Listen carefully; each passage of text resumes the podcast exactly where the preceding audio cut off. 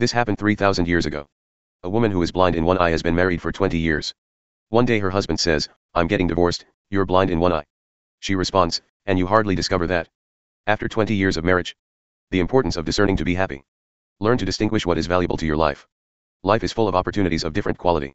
There are low quality assets, relationships, or situations, there are goods, relationships, or situations of mediocre quality, and there are higher quality goods, relationships, or situations. The problem we face in a world full of possibilities and interests is learning to select which of all the activities available to us is worth living and which ones to give our attention to. Learn to use wisdom and intelligence to recognize the consequences of your actions, through the experiences of others. Reasons to say no. Avoid saying yes when you really mean no. Insincerity is a form of manipulation. Doing this will create more conflict than you intend to avoid, acting only to look good will provoke the continuation of a web of lies to support the first one. To say no is to determine yourself to help others find other ways to accomplish their tasks without being swept away by other people's desires and ambitions. If we become sincere people, our friends, our family, and our coworkers will learn that we have limits, they will better know our values and beliefs, which will become extremely useful knowledge to develop deeper relationships. Concealing our intentions is much more dangerous than they have not led us to believe. When we say yes to everything we can destroy our relationships. When you say yes and mean no, a false sense of peace comes along, which can then turn into resentment. Insincerity will destroy your enthusiasm, and everything will tend to fall apart because you are forced to do things outside of your will. If you say yes to everyone, it doesn't make you empathetic or kinder. That is a hoax. If you really love a person, learn to communicate no in an intelligent way. It will be easier for you to say no to things that clearly do not suit you. But you will realize the difficulty of denying what is relatively favorable for you. The most important reason to say no is the ability to free up time, energy, and resources to say yes to important and valuable things. Learning to say no helps your ability to make decisions and manage your time. If you learn to use this tool, you give more value to your time, because the priorities of others will not be above your own. You will have time to rest or recover. It is important to know that there will be acquaintances benefiting from taking the time that you could dedicate to your family or your close friends. However, only you are responsible for setting limits for others. If you always feel like giving much more than what you receive, it is because you are not setting limits responsibly. Ask yourself the reasons why you want to please everyone. What could be your habit of not being able to say no to a person? Remember that everyone is responsible for how they react to circumstances. If someone is disappointed or hurt because you say no, it is their own responsibility. It is much better to feel uncomfortable than to feel resentful. What situations to avoid? Choose your commitments wisely. Don't give your word so easily to anyone who can take advantage of your promises to blackmail you. A bad action whose effects lose value over time is much more expensive than using energy in a moderately good action whose effects improve with time. Do not give your attention to someone who does not appreciate or deserve it. Don't put your effort and energy into bottomless holes. Learn to end relationships that drain your energy and are not reciprocal. Do not engage in sterile lawsuits or senseless wars that distract you from your real goals. Say no to the idea of wanting to be perfect. Say no to laziness. Say no to fear of failure. Say no to excuses and negative thinking. Learn to put an end to matters that are becoming too emotionally costly and not adding value to your life. Put a limit on worries, annoyances, and resentments. Change the list of people who have wronged you and pass all those names to a list of people who taught you valuable life lessons. How to say no. Just focus your life where the good life is received. Don't waste your good life where there is bad life. Before saying no to all things, it is important to determine what you do want for your life, so you will dedicate time and attention only to valuable matters. For example, you must first choose to want to be around people who inspire you, encourage you, challenge you, are creative, respectful, and determined. Then it will be easier for you to decide to drive away arrogant, arrogant people, who criticize all the time or seek to blackmail you.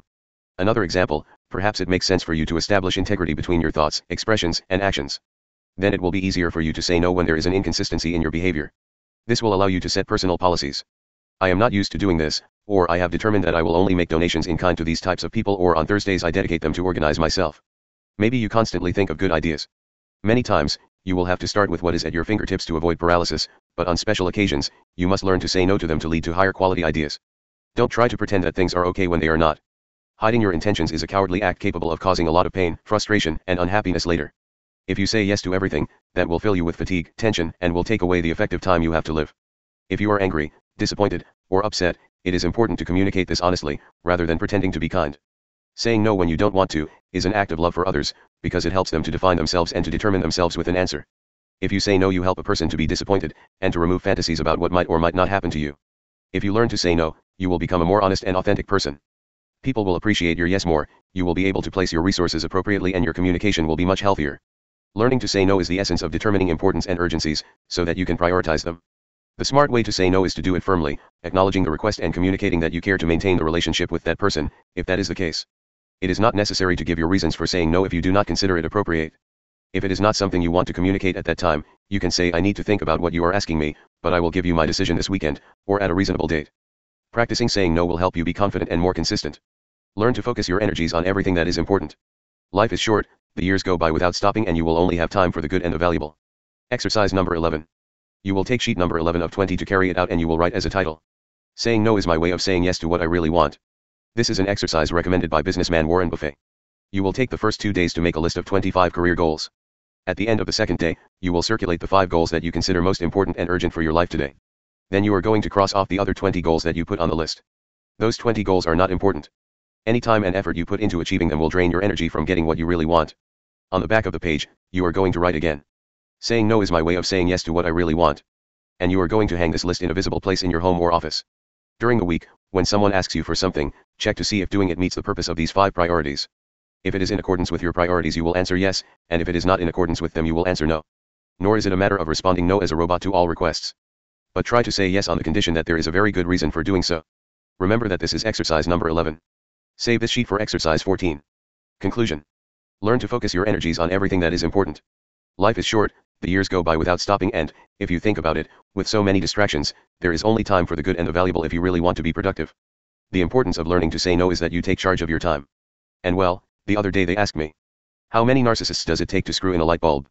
1. He is the one who holds the light bulb while the world revolves around him.